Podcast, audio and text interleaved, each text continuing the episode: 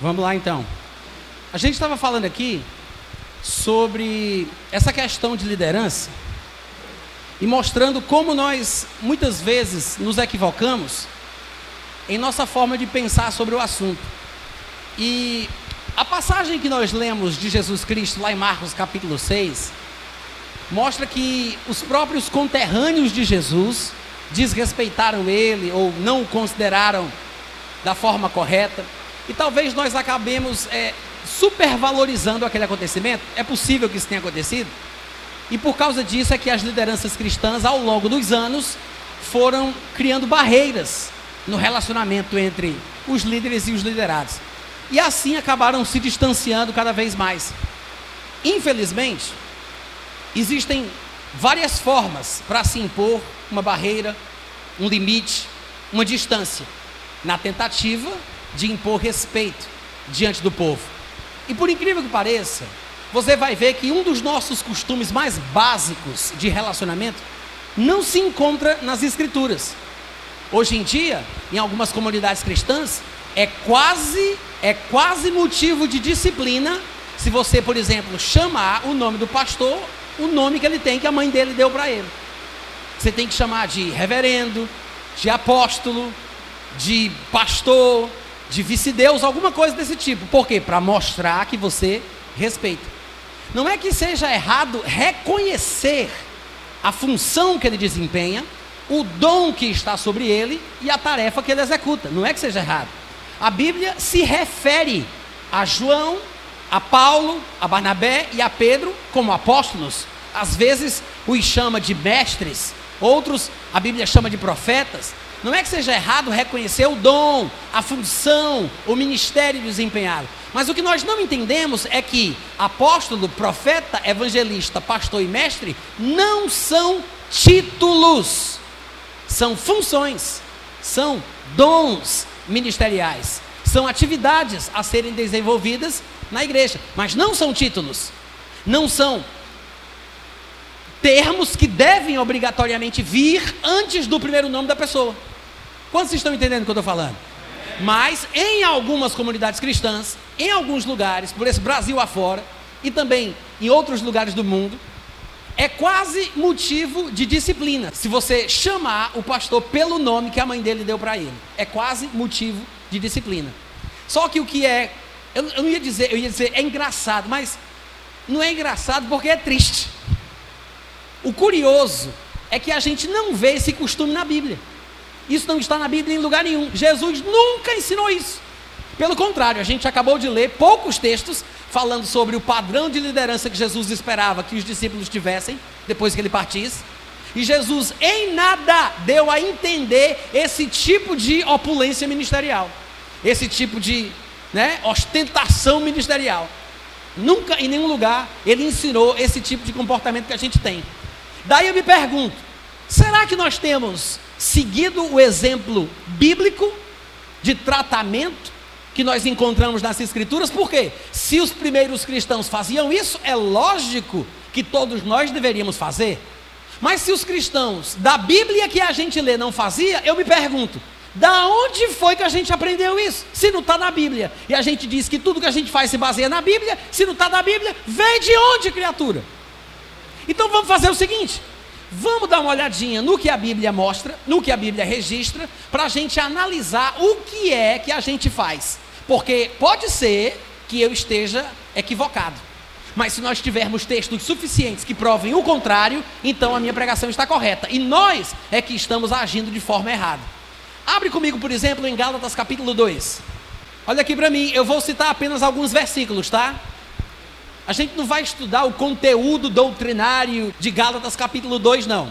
A gente vai apenas pensar algumas palavras, algumas expressões ao longo do capítulo, para que a gente possa analisar o que eu acabei de dizer. No capítulo 2, no versículo 1, Paulo diz assim: 14 anos depois subi outra vez a Jerusalém com Barnabé, levando também a Tito. Espera aí, foi que Paulo disse? Quem ele levou com ele? Ele disse: subiu outra vez a Jerusalém com Barnabé, levando também a Tito. Mas espera aí, Barnabé não é aquele que lá em Atos capítulo 13, a Bíblia diz, havia profetas e mestres da igreja de Antioquia e entre eles estavam Barnabé e Saulo? Não é esse Barnabé? Hein, gente? Sim. Mas por que que Paulo não diz: "Eu fui a Jerusalém com o apóstolo Barnabé"? Por que, que ele não disse: "Levei também ao pastor Tito"? Por que, que ele não fez isso? Porque hoje nós em dia, quando nós estamos em reuniões cristãs, nós não temos a coragem de dizer, pronto, irmãos, muito obrigado, agora fulano de tal vai assumir. Não, a gente tem que dizer o pastor fulano de não é pastor fulano de tal, pastor fulano de tal. Mas você não vê Paulo falando isso. Agora eu pergunto, pelo fato de Paulo não ter dito apóstolo Barnabé, o fato dele não ter dito pastor Tito, Paulo estava diminuindo Tito e Barnabé? Ele estava desrespeitando Tito e Barnabé? Hein, gente? Não. Mas ele não para aí. No versículo 3 ele diz: Contudo, nem mesmo Tito, que estava comigo. Ora, Tito era um companheiro de ministério de Paulo. Olha aqui para mim, gente, presta atenção. Tito era um dos que Paulo treinava. Se Paulo achasse que chamar ele de Tito para os irmãos da Galácia, assim, porque ele está escrevendo uma carta para os Gálatas. Se na carta ele chama Tito de Tito e não chama ele de pastor Tito, como é que os Gálatas vão chamar ele? Então, Paulo, para poder impor respeito, devia ter chamado Tito de pastor Tito, já que ele está falando com os Gálatas sobre Tito. Ele poderia chamar Tito de Tito quando estiver só os dois, mas diante da igreja tem que ser pastor Tito, senão o povo cai no mau costume. Alô? Tem esposa que não chama o marido pelo nome na frente da igreja, para a igreja não chamar também. O pastor, meu esposo. Mas você vê aqui, Paulo não está fazendo isso. Ele diz: nem mesmo Tito que estava comigo, ou seja, ele trata Tito pelo nome, com todo o respeito do mundo, com toda naturalidade, porque era assim que os cristãos se tratavam. Você vai ver que não somente ele trata desta forma companheiros do seu ministério, no caso Barnabé e Tito, como companheiros de outro ministério que não fazia parte do ministério dele, de outra igreja, de outra denominação. Você vai ver lá em, no versículo 7, Ainda no capítulo 2 ele diz: Pelo contrário, quando viram que o evangelho da incircuncisão me fora confiado, como a Pedro o da circuncisão, sabe quem é esse Pedro aqui que ele acabou de chamar pelo nome? É aquele grandão lá da, da bacia de água. É aquele que andou com Jesus, coluna da igreja de Jerusalém. Aquele sobre o qual a igreja seria edificada. É esse aqui. O primeiro papa do cristianismo. É esse aqui. Ele disse: quando viram que o evangelho da incircuncisão me fora confiado como a Pedro, ele diz: como a Pedro. Ele chama Pedro de Pedro. Ele estava sendo desrespeitoso? Ele faltou com respeito, gente? Não. Mais na frente, no versículo 9, ele diz: E quando conheceram a graça que me fora dada, Tiago, Cefas e João. Ué, por que, que ele não disse? O apóstolo Tiago o apóstolo Cefas, que é Pedro, e o apóstolo João, como nós fazemos, porque achamos que é desrespeitoso chamar as pessoas pelo nome. Eu quero saber que Bíblia é essa que a gente está lendo. Sério mesmo. Porque nem na Bíblia católica tem lá patriarca, papa, vice-deus, nada disso. Lá está os mesmos nominhos que nós lemos aqui. E de onde foi que a gente pegou esse costume besta de pensar que é falta de respeito chamar pelo nome? Já que não foi da Bíblia. Vamos lá, gente, estou pregando muito bem hoje à noite. Cadê os amigos? Aleluia. Eu me pergunto porque a gente tem a mania de dizer: somos pessoas da palavra. Eu amo a palavra. Nós somos uma igreja da palavra. Mas quando é para a hora de praticar a palavra, todo mundo foge. Na hora de analisar os seus costumes com a palavra, todo mundo se faz de surdo. Mas está aqui, está aqui o texto.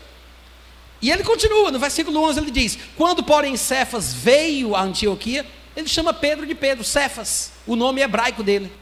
No versículo 12 ele diz: Com efeito, antes de chegarem alguns da parte de Tiago, esse aqui é o apóstolo Tiago, tá, gente? Ele diz: quando, antes de chegarem alguns da parte de Tiago. Lá no versículo 13 ele fala: E também os demais judeus dissimularam com ele, a ponto de o próprio Barnabé. Depois do versículo 14 ele diz: Quando, porém, vi que não procediam corretamente segundo a verdade do evangelho, eu disse a Cefas. Que coisa interessante. Aí você diz, ah, Natan, mas é porque Paulo era muito arrogante. Todo mundo sabe que Paulo não era flor que se cheirasse. Será que é só Paulo que fazia isso? Vamos ver como é que Pedro tratava Paulo então? Lá em 2 Pedro, no capítulo 3, versículo 15, a gente tem um exemplo. Porque Pedro escreve falando de Paulo. Então vamos ver como é que ele se dirige, como é que ele trata Paulo, como é que ele fala de Paulo. 2 Pedro 3,15 ele diz: E tende por salvação, meus irmãos, a longanimidade de nosso Senhor, como também, igualmente, o nosso amado irmão Paulo vos escreveu, segundo a sabedoria que lhe fora dada. Uau! Quer dizer que Pedro chamou Paulo de quê? Amado irmão. Sabe que para algumas pessoas isso é quase uma ofensa? Não me chame de amado irmão, não, porque eu não sou seu irmão, eu sou pastor. Pastor não, bispo. Bispo não, vice-deus, apóstolo, e assim por diante. Essa procura de querer ter hierarquia, de querer estar acima, de querer ter um pedigree, sabe? Autoridade espiritual, hierarquia eclesiástica. Gente, isso não está na Bíblia. Vocês estão bem quietinhos à noite, né? Isso não está na Bíblia. Paulo ele chama Pedro, ele chama Paulo de amado irmão. Como é que é que ele chama? Amado irmão Paulo. Eu estava num casamento uma vez e um pastor amigo meu estava celebrando o casamento. E, e outro pastor, que era o pastor de uma das pessoas que estava se casando, estava presente. E esse pastor celebrando o casamento, ele disse: queria também agradecer a presença aqui que temos é, do irmão fulano de tal, que é o pastor da igreja, que é o pastor da fulaninha que está casando. Muito obrigado pela sua presença, meu irmão. Não sei o quê. Aí passou-se a cerimônia. Quando terminou o culto, né, a, o casamento, esse pastor saiu de onde ele estava para conversar com o pastor que estava celebrando.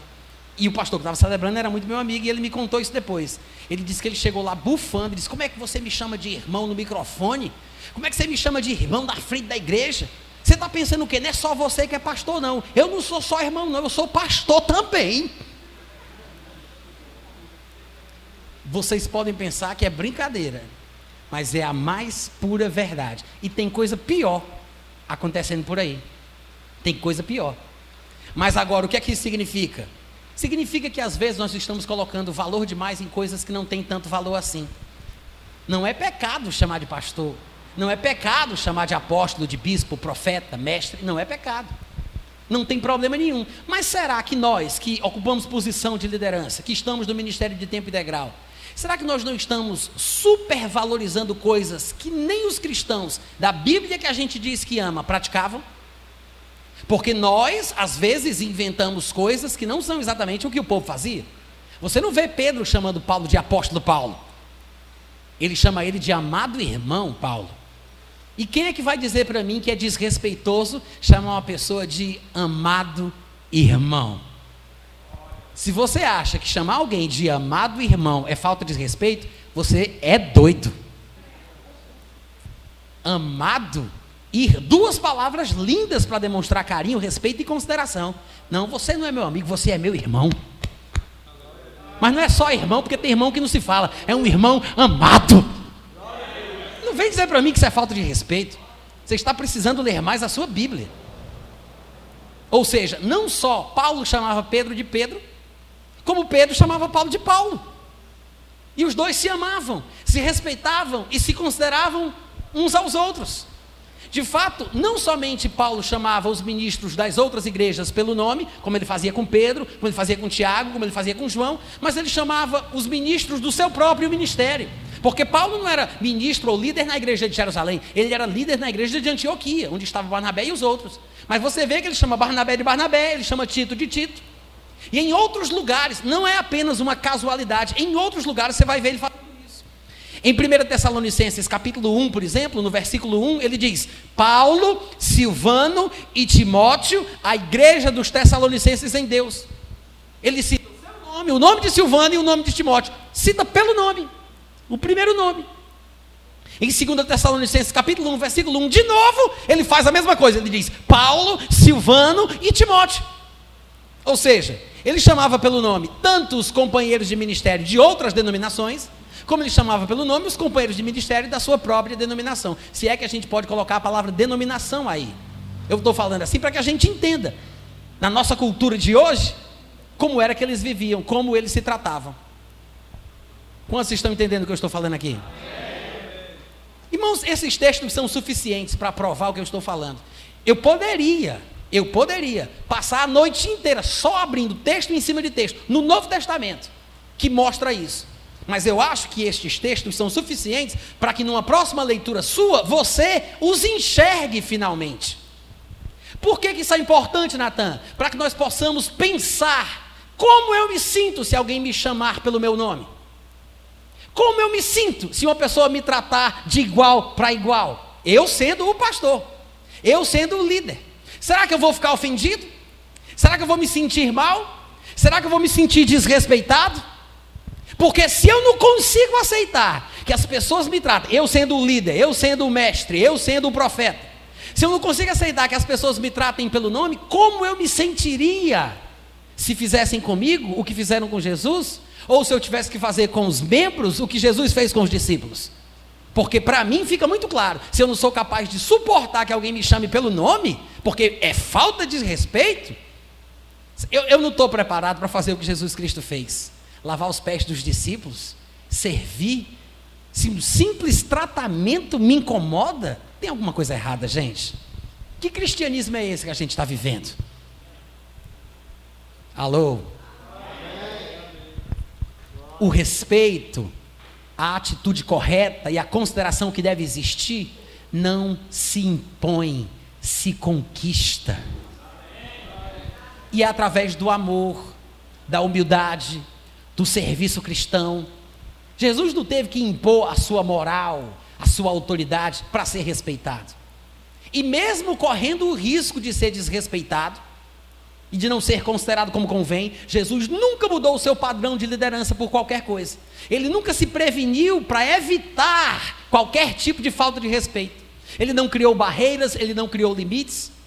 A gente vê isso nas Escrituras, porque quando Jesus falou: Eu vou para Jerusalém, vou padecer muitas coisas dos anciãos, vou ser crucificado, vou morrer, mas ressuscita ao terceiro dia. Pedro puxa ele pelo braço para falar longe dos outros, para repreender Jesus por causa do que ele acabou de falar. Ou seja, Pedro se sente na liberdade de dizer para Jesus: Tem compaixão de ti, mestre, nunca vai te acontecer isso, amém? Amém? Pedro se sente na liberdade de corrigir Jesus, porque ele está falando negativo. Já parou para pensar sobre isso? Pedro se sente na liberdade. Mas por que que Pedro se sentiu na liberdade? Primeiro, porque Jesus dava liberdade para isso. Dava liberdade. Você não vai encontrar em nenhum lugar das Escrituras um comportamento de Jesus que dê uma ideia diferente. Nunca. Pelo contrário, você vê ele sempre agindo de uma forma que a gente nem entende. Porque a nossa, nossa ideia é muito carnal sobre a diferença que deve haver do líder para o liderado. Tanto é que é por isso que até hoje a gente não consegue praticar o cristianismo bíblico. A gente pratica o cristianismo católico, apostólico, romano. Porque a hierarquia eclesiástica foi criada na época histórica da Igreja Católica Apostólica Romana quando começaram a surgir os líderes regionais, os metropolitanos e os supervisores de algumas regiões. Ainda que na Bíblia você vai encontrar pastores de cidades, não somente pastores de congregações, nunca esse tipo de tratamento existiu na Bíblia, como eu acabei de provar para você. Mas na época da Igreja Católica Apostólica Romana, começou a surgir uma imposição de títulos para destacar quem estava acima de quem e quem deveria ser respeitado como se deve a um líder eclesiástico. Foi assim que surgiu. Criaram a diferença entre o que hoje nós chamamos de clero, o clero e os leigos. Ou seja, há uma diferença entre aqueles que servem ao altar e aqueles que estão na igreja para receber. Na Igreja Católica Apostólica Romana foi assim que se criou a divisão entre o povão e aqueles que são separados para o sacramento da ordem. Era o termo técnico usado para diferenciar os líderes dos liderados. E hoje nós estamos fazendo exatamente a mesma coisa. Ou seja, nós sabemos um pouco da história, como houve a reforma, como a igreja cristã que nós conhecemos hoje saiu de dentro desse cristianismo deturpado. Nós saímos do catolicismo, mas parece que o catolicismo ainda não saiu da gente. Porque isso é do catolicismo. Ah, mas eu não tenho imagem, ah, eu não faço isso, ah, eu não acendo vela. Mas ainda traz alguns traços do catolicismo, sem nem perceber. Porque o cristianismo real, puro, é muito mais horizontal do que a gente imagina. Muito mais. E a gente não enxerga isso nas escrituras, o que é uma lástima.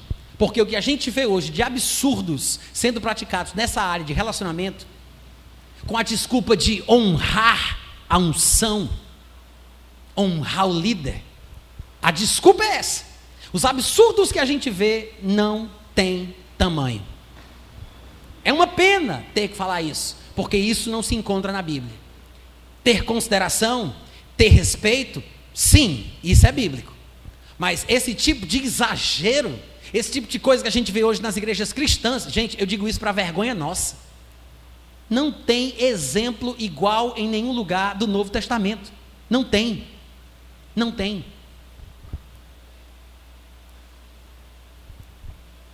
Vocês estão bem quietinhos. Alguém diz assim, mas se a pessoa não chamar pelo nome, mas se a pessoa não chamar pelo título, aspas, porque apóstolo, profeta, evangelista, pastor, mestre, não são títulos, são dons, são funções, atividades. Mas tem gente que pensa assim: se não chamar pelo título, como é que eu poderia honrar uma pessoa? Esse é o conceito mais errado que eu já vi de pessoas que justificam esse tipo de tratamento através desse argumento. Porque, irmãos, chamar pelo título não significa honrar alguém. Eu posso te humilhar falando da forma correta. Ou seja, eu posso usar o título que você espera que eu use e mesmo assim falar mal de você. Não é isso que fazem os nossos queridos políticos no Senado? Na Câmara? Não é assim que eles se tratam quando estão com raiva uns dos outros? Eu quero dizer que Vossa Excelência é um tremendo cafajeste. Eu quero dizer que o Excelentíssimo é um tremendo salafrário. O que é que adianta dizer Excelentíssimo e salafrário na mesma frase? E Jesus disse: Eu sei que tem gente que me honra com os lábios. Ou seja, é possível honrar com os lábios, mas é errar no coração. Se é possível honrar com os lábios, mas errar no coração, então é possível honrar no coração sem necessariamente fazer com os lábios aquilo que eu espero. Porque o que eu penso que é honraria, me chamar pela minha função, pelo meu dom, pelo meu ministério, o que eu posso pensar que seja honraria, na verdade não é, é costume humano inventado pela Igreja Católica Apostólica Romana. Mas me honrar de verdade é diferente. É possível honrar com os lábios, mas o coração está longe daquilo que se diz, daquilo que se fala. Jesus disse isso. Além disso, eu poderia perguntar para vocês: é possível a pessoa dizer uma coisa boa, uma coisa certa, sendo uma pessoa má? É possível uma pessoa má dizer uma coisa boa? É. Porque é para isso que existe o fingimento. Uma pessoa má se faz de boa. Uma pessoa má pode dizer uma coisa boa. Mas essa pessoa não vai se tornar uma pessoa boa só porque disse uma coisa boa, ela continua sendo uma pessoa má. Jesus falou isso lá em Mateus capítulo 12, versículo 34. Ele disse: raça de víboras, como é que vocês podem falar coisas boas sendo maus? Porque a boca fala do que está cheio o coração. Ou seja, é possível você falar uma coisa que não está no seu coração. Porque foi isso que Jesus disse. A gente usa esse versículo ao contrário, né? a gente diz assim: viu aí o que foi que ele disse? Viu aí o que foi que ele te chamou, pastor? Viu aí como foi que ele falou? Como é que ele tratou o senhor? A Bíblia fala que a boca fala do que o coração está cheio. Olha o que ele falou. A Bíblia fala, a boca fala do que o coração está cheio. Mas Jesus falou exatamente o contrário. Jesus disse: vocês são maus e falam coisas boas, porque a boca fala do que está cheio o coração. Ou seja, Jesus disse: quem é mau devia falar o que é mal, porque o que está no coração deve sair pela boca. Mas Jesus disse: vocês são maus, mas conseguem falar coisas boas, porque nem sempre o que está no coração sai, nem sempre o que está pela boca é o que realmente a pessoa sente. Não é porque a pessoa fala da forma certa que ela está sentindo e pensando da forma certa. É muito melhor nós trabalharmos o que a Bíblia valoriza, a atitude, o coração, a consideração, o verdadeiro respeito, do que simplesmente aquilo que a gente espera ouvir pelos lábios do povo. Amém, gente?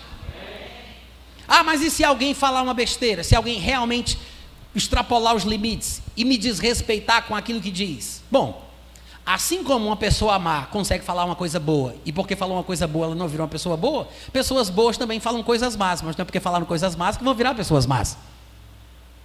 Quantos entenderam? Se uma pessoa má fala uma coisa boa e não vira uma pessoa boa, então uma pessoa boa pode falar uma besteira de vez em quando, mas não vai virar uma pessoa má só porque falou uma coisa má, se ela é uma pessoa boa. Amém, gente? Jesus contou uma parábola explicando uma coisa bem parecida com isso. Ele conta lá em Mateus 21, 28 a 31, eu não vou ler, tá? Só estou dizendo aqui para deixar de referência. Ele fala que um pai tinha dois filhos. E ele chega para um dos filhos e diz assim: Vamos comigo trabalhar no campo. O primeiro filho diz: Vou, mas não vai. Aí o segundo filho ele, ele diz: Vamos trabalhar comigo no campo. Aí o filho diz: Não vou, mas vai. Aí Jesus conta essa história e pergunta: Quem dos dois foi justificado? Aquele que disse o que era certo, mas fez errado, ou aquele que falou errado, mas fez o que era certo? Aquele que, mesmo dizendo não vou, foi. Então Jesus mostra que é possível falar uma coisa errada e mesmo assim fazer a coisa certa. Por que eu estou falando isso? Porque eu quero mostrar que às vezes nós estamos coando mosquito e engolindo camelo. Vocês percebem isso? Eu já vi palestras longas só sobre esse negócio de respeito, sobre respeitar, sobre honrar o líder, honrar a unção, sobre não sei o que, tudo errado. Nada baseado na Bíblia. É história daqui, é história da lá, puxa para cá, puxa para lá, puxa um versículo aqui, puxa um versículo ali. Nada baseado na Bíblia. E eu fico pensando, meu Deus, o que é que essas pessoas querem? O que é que eles querem receber? Que tipo de glória é essa que está tão dentro do coração dos pastores? Que tipo de orgulho, que vaidade é essa? O que é que esses homens querem? Porque o cristianismo bíblico, gente, não tem nada a ver com isso. Sim ou não? Nós, nós lemos tanto aqui sobre isso, mas cadê a humildade no meio cristão? Nunca vi tanta guerra e tanta briga por causa de cargo na igreja evangélica. Nojento. E vocês vão pensar que é mentira, mas já teve tiroteio em Manaus. Tiroteio, tiroteio. Tiroteio, eu não estou falando espiritualmente, não, estou falando de bala. Bala. Vocês sabiam disso? É verdade. Por causa de cargo. Por quê? Gente, é triste isso. É triste. Isso é uma coisa que a nossa natureza humana, ela busca. E se nós não tivermos cuidado, todos nós, tá? Todos nós, corremos o risco de se acostumar mal com esse tipo de tratamento, essa babação que não tem nada a ver com a Bíblia. Porque é bom você saber que as pessoas dependem de você para tomar uma decisão. As pessoas não têm coragem de fazer uma viagem se não perguntar se o pastor sente paz. As pessoas não têm coragem de casar se o pastor não abençoar. Se você comprar um carro novo, eu tenho que orar por ele primeiro. Por quê? Porque eu quero que as pessoas dependam de mim. E o povo gosta. O povo se sente confortável. O povo se sente protegido. O povo se sente bem por quê? Ah, porque o pastor me abençoou, o pastor orou pelo meu escritório, o pastor ungiu o meu carro, o pastor disse que eu posso viajar em paz, o pastor disse que eu posso visitar a igreja da minha prima, o pastor disse que eu posso pregar na congregação do meu pai, o pastor disse que eu posso casar com fulaninha, porque o meu pastor falou, eu faço. Como se pastores, líderes e ministros tivessem sido colocados no corpo de Cristo para controlar a vida do povo. Há uma diferença entre ter autoridade em Cristo e dominar a vida particular das pessoas. Amém, gente? Amém. Há uma diferença. Lá em 1 Coríntios capítulo 4, versículo 1 está escrito: Assim, pois, importa que os homens nos considerem como ministros de Cristo e dispenseiros dos mistérios de Deus. Ou seja, sim, deve haver consideração É importante que os homens nos considerem, mas que tipo de consideração eu estou esperando? A pergunta é essa. Que tipo de consideração eu estou esperando? Que é importante que nos considerem, é. E não é o único lugar onde Paulo diz isso. Lá em 1 Tessalonicenses, no capítulo 5, versículo 12, ele repete a mesma regra. Ele diz: Agora vos rogamos, irmãos, que acateis com apreço os que trabalham entre vós, falando dos ministros, dos pastores, dos bispos, dos líderes. Ele diz: Recebam Acateis com apreço aqueles que trabalham entre vós e os que vos presidem no Senhor e vos admoestam. Que os tenhais com amor em máxima consideração. Mais uma vez ele repete a palavra: consideração.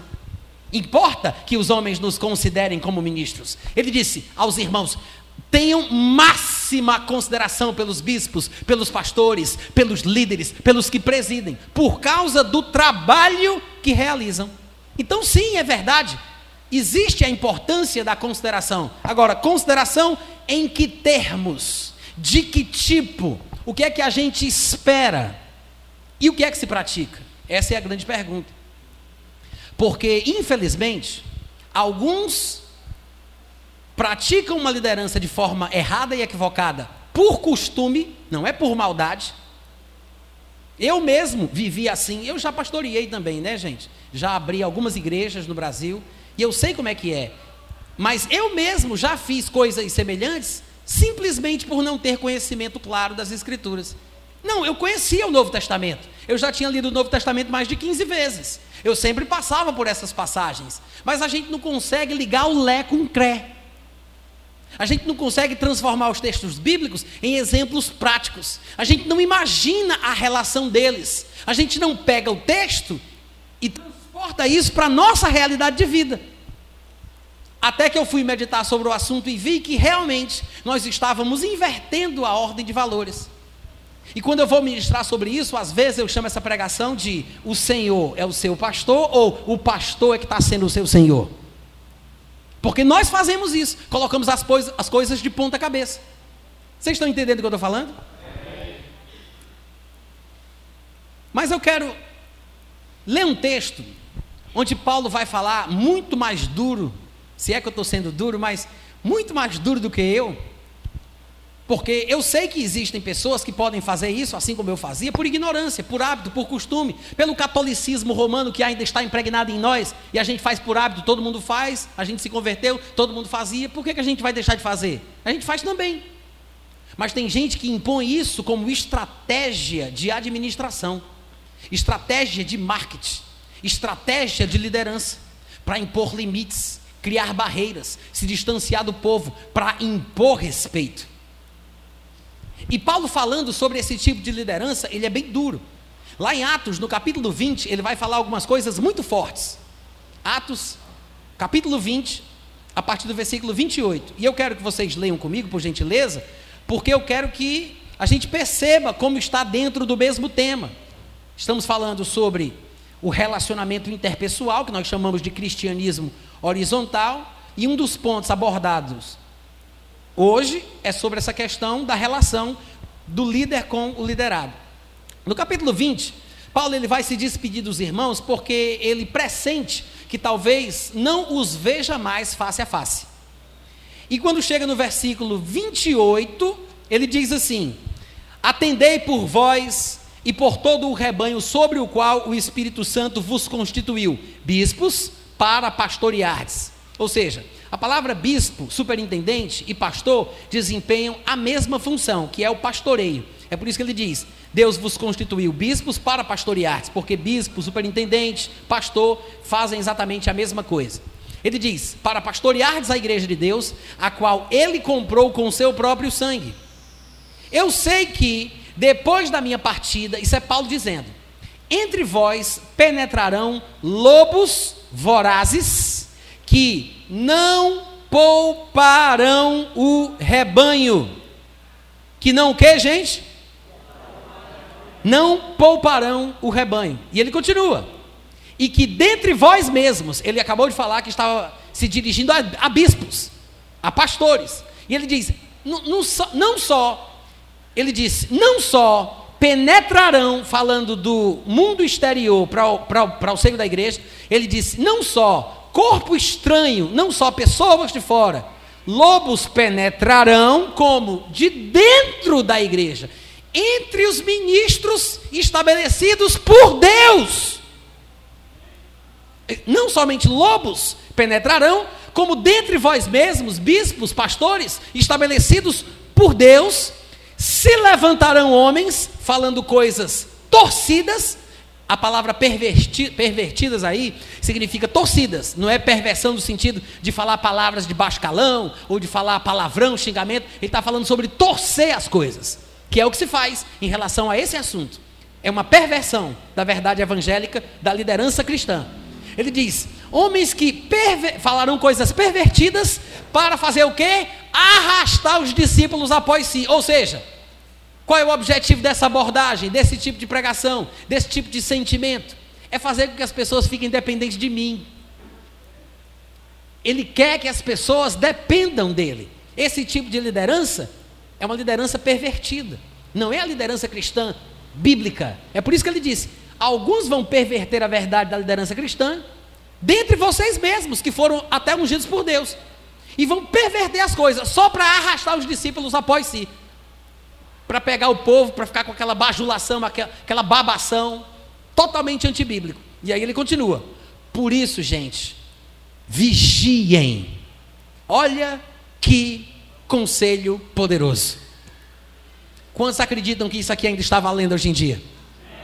Paulo diz: depois que eu for embora, eu sei que a coisa vai acontecer. Por quê? Enquanto Paulo estava lá, irmãos, ele falava sobre o assunto. Ele ensinava da forma correta. Não só ensinava corretamente, como tratava os ministros da forma que tem que se tratar, com respeito, com honra, com consideração, mas nunca de uma forma deturpada. Nunca seguindo padrões de liderança e de autoridade que se vê no mundo, porque nós não somos assim. Mas ele diz: quando eu partir, eu sei que a coisa vai desandar. Lobos penetrarão e até alguns de vocês se levantarão para fazer o que não devem e liderar o povo de uma forma carnal e antibíblica.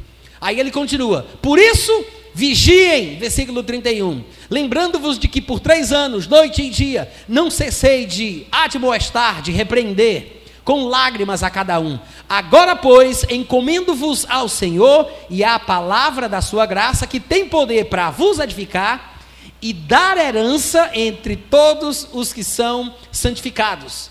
De ninguém eu cobicei prata, de ninguém eu cobicei ouro, de ninguém eu cobicei vestes. Ele está mencionando que estes tais que vão se levantar, que são lobos vorazes, eles vão explorar os irmãos, e ele dá o exemplo dele dizendo que ele não fez isso. Não que isso signifique que o pastor, o ministro, não possa ser sustentado pelo trabalho que ele desempenha, muito pelo contrário. Lá em 1 Timóteo, capítulo 5, versículo 17, Paulo disse: Sejam considerados merecedores de dobrados honorários os presbíteros que presidem bem. Presbítero, bispo, pastor, é tudo uma coisa só. Com especialidade aqueles que se afadigam na palavra e no ensino. Paulo disse: devem ser considerados dignos de receberem dobrado honorário, ou seja, um salário ainda maior. Pastores que pastoreiam bem devem receber. Não é interessante que Paulo tenha dito isso? Que sejam considerados dignos de receber dobrado honorário?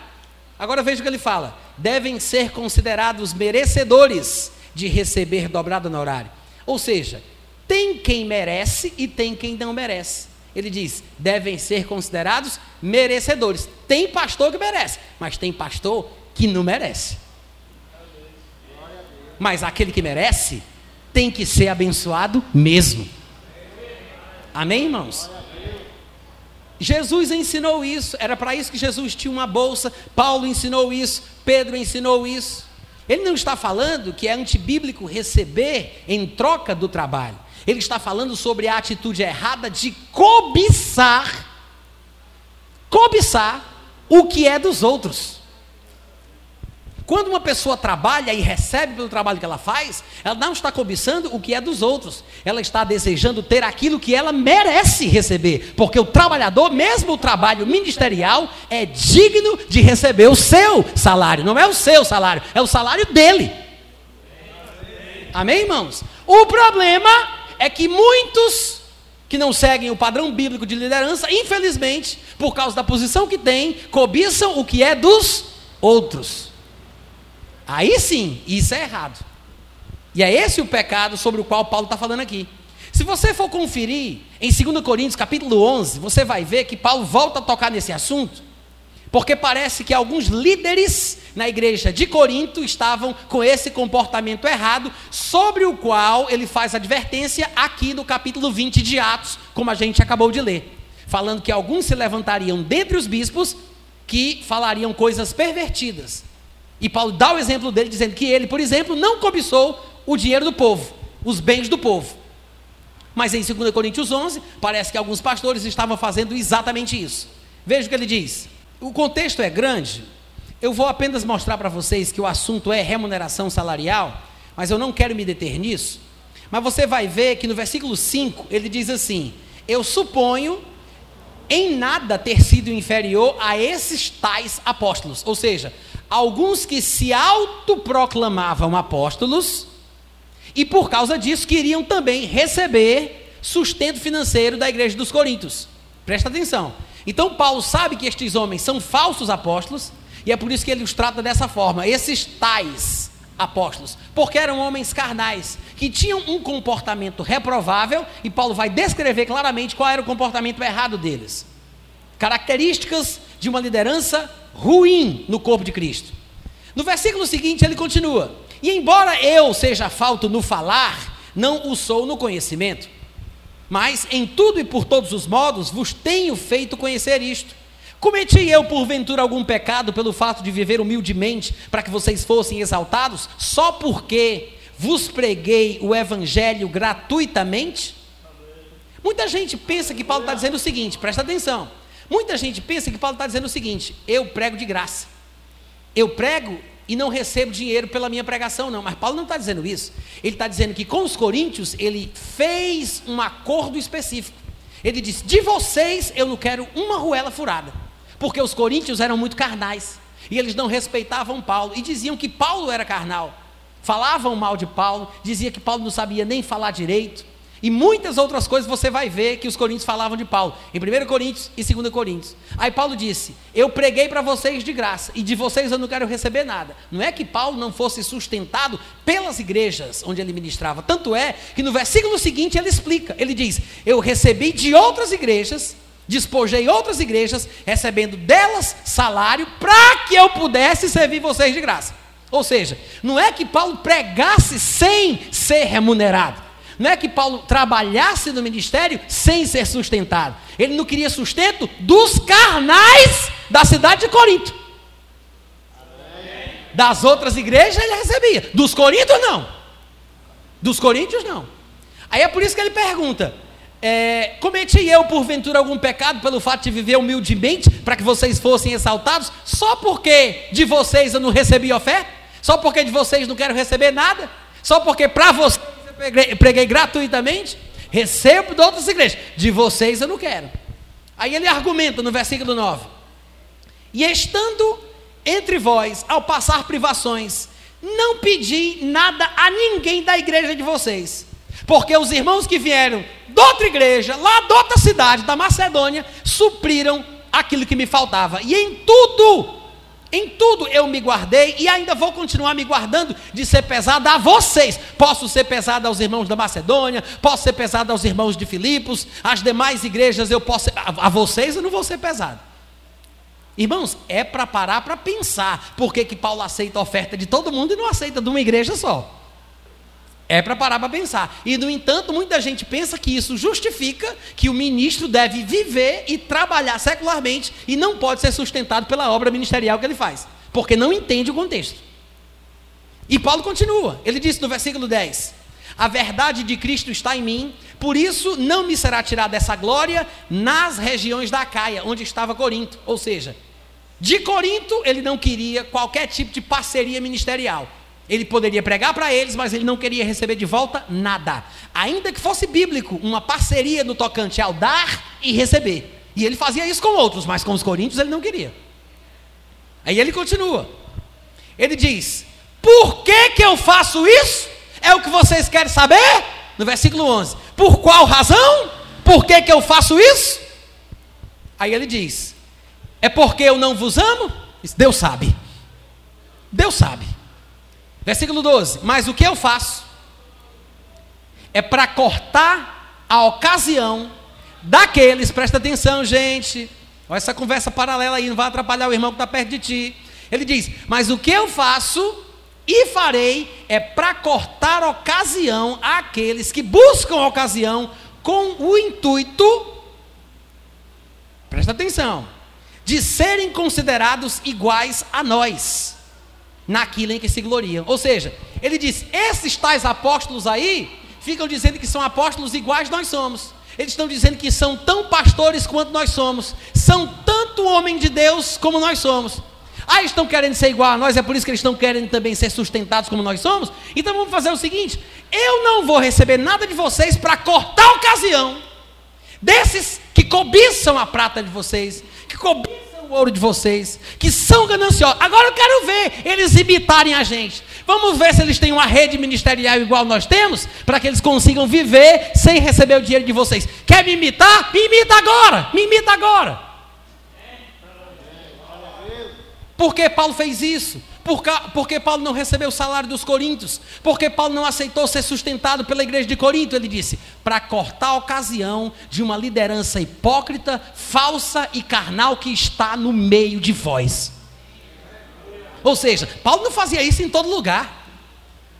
Não era isso que Paulo fazia com todas as igrejas? Ele tinha uma parceria no tocante ao dar e receber. É justo que o, que o pastor receba um salário digno para que possa viver bem. Porque Jesus Cristo ensinou, Paulo ensinou, que devem ser considerados merecedores de dobrado honorário. Principalmente os pastores que se afadigam na palavra e no ensino. Mas Paulo está mostrando aqui uma situação específica, porque tinha crente, líder carnal, lobo voraz na igreja de Corinto. E para dar um jeito nisso, ele toma uma atitude extrema. Sabe por quê? Em situações extremas, é preciso tomar medidas extremas. Amém. E ele continua falando. No versículo 13 ele diz: Porque os tais são o que? Falsos apóstolos.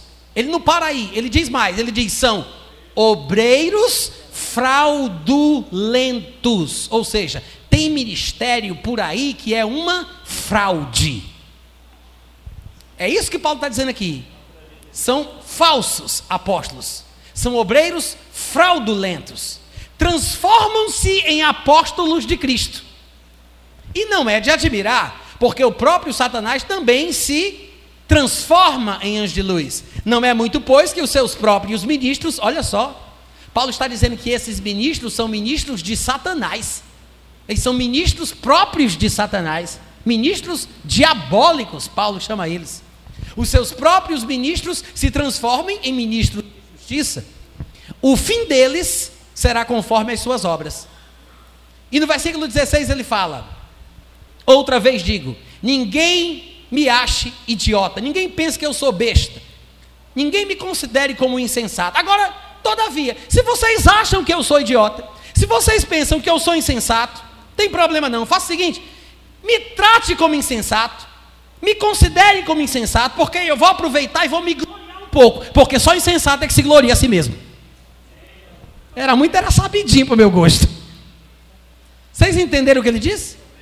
Eu não sou insensato, mas se vocês acham que eu sou, então vou aproveitar. Me considera como insensato e agora eu vou me gloriar. Eu vou enaltecer o meu ministério. Só porque quem é insensato é que faz isso. Porque quem tem sensatez não fica se gabando para valorizar o seu passe. Amém? Aí diz, ah, vocês acham que eu sou insensato? Então, já que vocês me consideram insensato, vou aproveitar e vou me enaltecer agora. Vou me gloriar, porque só insensato faz isso. Aí ele diz: posto que muitos se gloriam segundo a carne, ah, também eu me gloriarei. Porque vocês que são tão sensatos, isso aqui é ironia, viu? Paulo não considera os coríntios, os coríntios sensatos. Ele está ironizando a situação. Ele está dizendo, porque vocês são tão sensatos, por que Paulo não os considerava sensatos? Porque eles aceitavam líderes insensatos, líderes carnais, falsos apóstolos, obreiros fraudulentos, controlando e manipulando a vida deles. Quem é sensato não tolera isso. Um crente sensato não vai tolerar que o pastor se meta na sua vida. Meu pastor não vai me dizer como é que eu vou fazer sexo com a minha esposa. Meu pastor não vai me dizer onde é que meu filho vai estudar.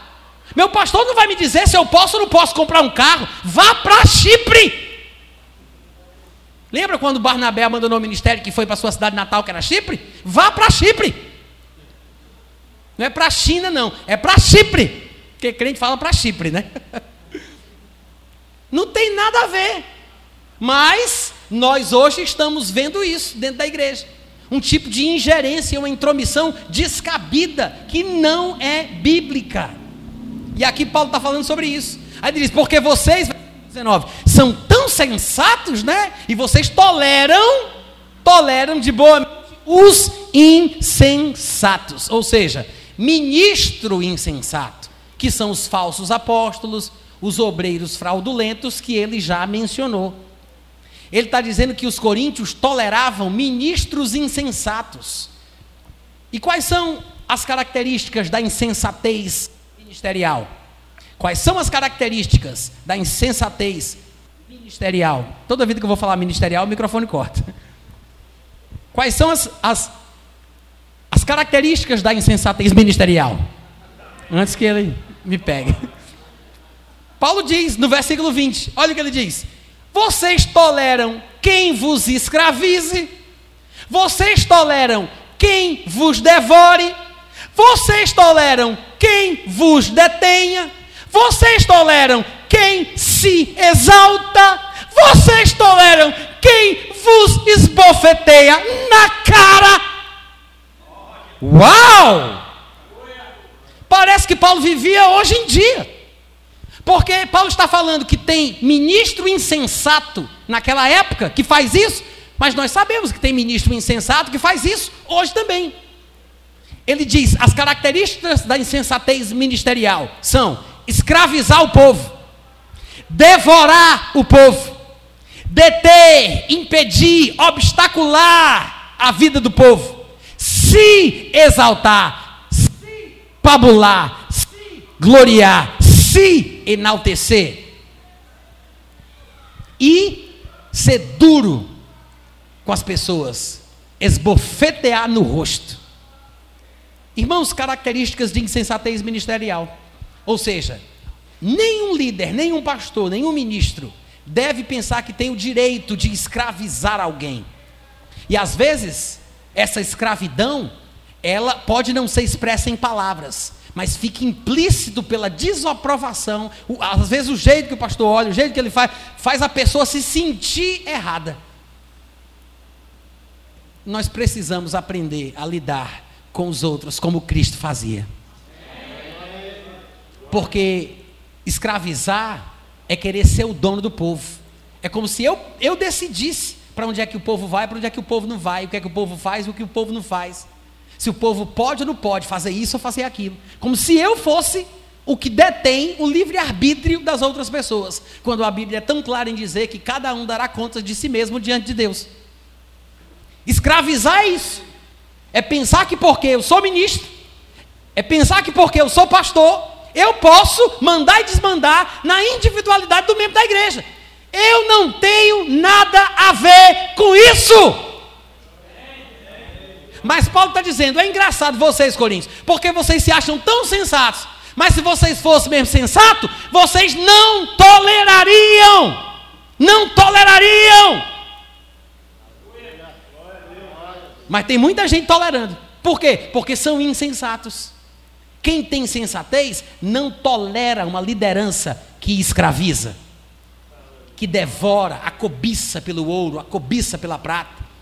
Claro que o palavreado para conseguir tirar o dinheiro da sua mão para vir para a minha, tem, está todo mascarado com termos bíblicos. com palavreados evangélicos, mas no fundo, no fundo, o interesse é pegar o dinheiro do povo. E é uma pena que exista. Gente, nós sabemos que existe isso dentro da igreja. Não, nós sabemos que nem todos os pastores são assim, mas que tem muito pastor com problema na área financeira, tem. Se isso não fosse verdade, Pedro não teria dito lá em 1 Pedro capítulo 5, que os pastores, os presbíteros, não, não deveriam pastorear o rebanho de Deus por torpe ganância. Ou seja, tem muito pastor que faz a obra do ministério por causa do que espera ganhar com isso. Mas nós não somos assim. Mas Paulo, ele deixa claro quais são as características da insensatez do ministério: escravizar o povo, devorar o povo, deter, impedir, querer dizer o que pode e o que não pode, como se eu mandasse na pessoa, nas escolhas da pessoa, nas decisões da pessoa, no que a pessoa faz. Isso é deter. Se exaltar é querer exaltar e engrandecer o meu ministério para que os outros aprendam a me respeitar pelo que eu falei sobre mim mesmo. Me exaltar. E esbofetear no rosto, todo mundo entende.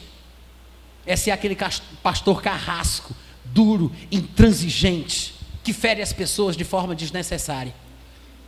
E a razão pela qual muitos fazem isso é porque não perceberam que a Bíblia diz que nós devemos apacentar e não upausentar. Quantos entendem que há uma diferença?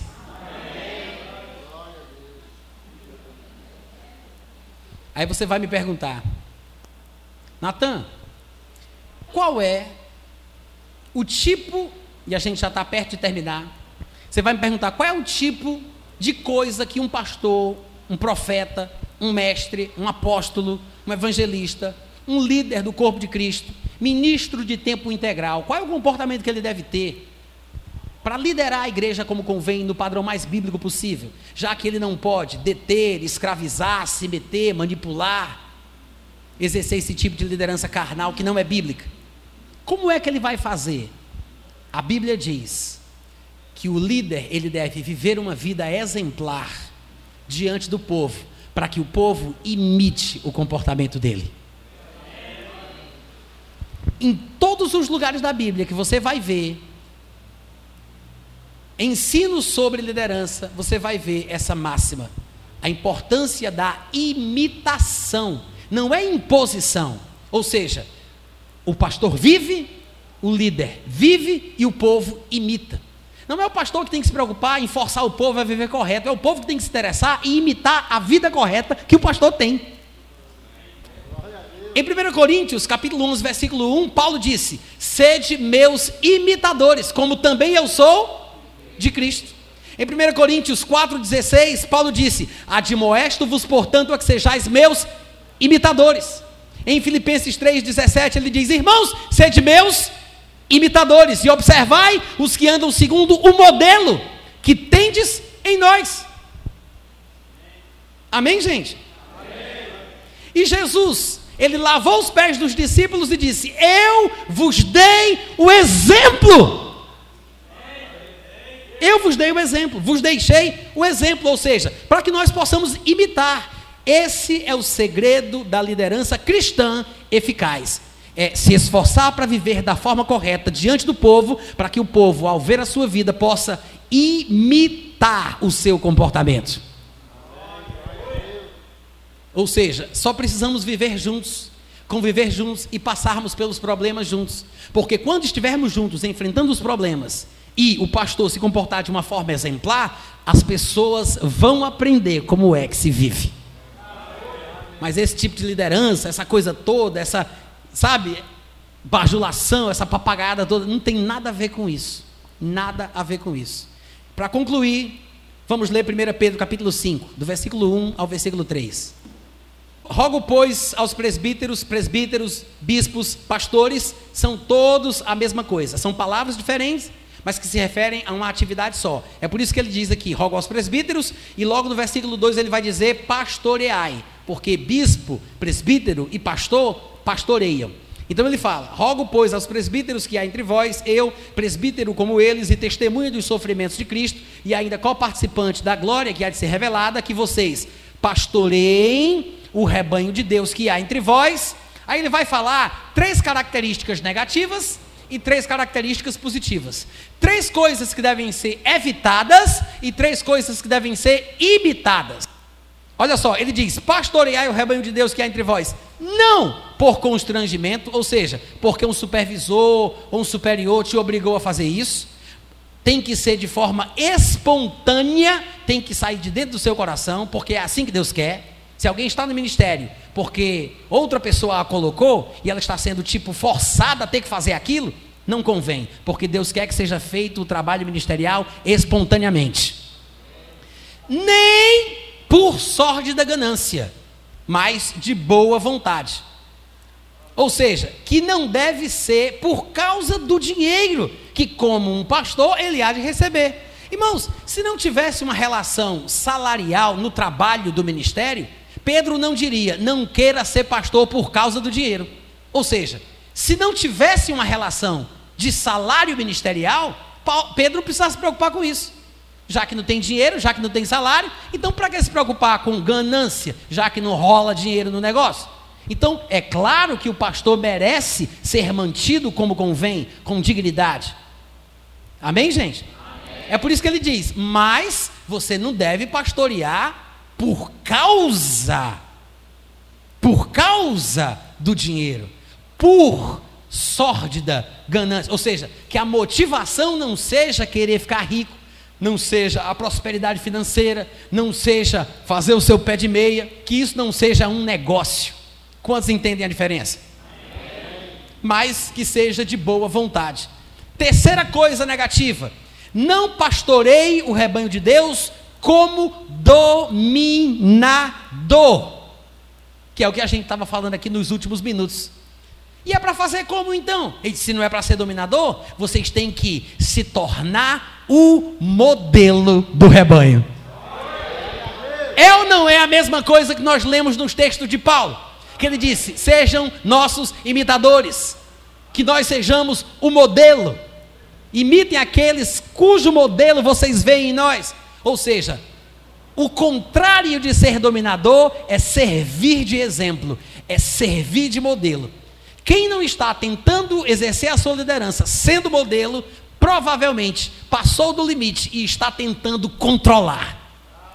Mas não é a forma bíblica de exercer o ministério. Amém, irmãos? Diga, eu não sou assim. Não vou fazer isso. Vou imitar Cristo e eu vou ser o menor que serve, que lava os pés, que se humilha, se diminui, considerando os outros superiores a mim mesmo. Amém? Vão em paz em nome de Jesus. Amanhã a gente continua. Glória a Deus.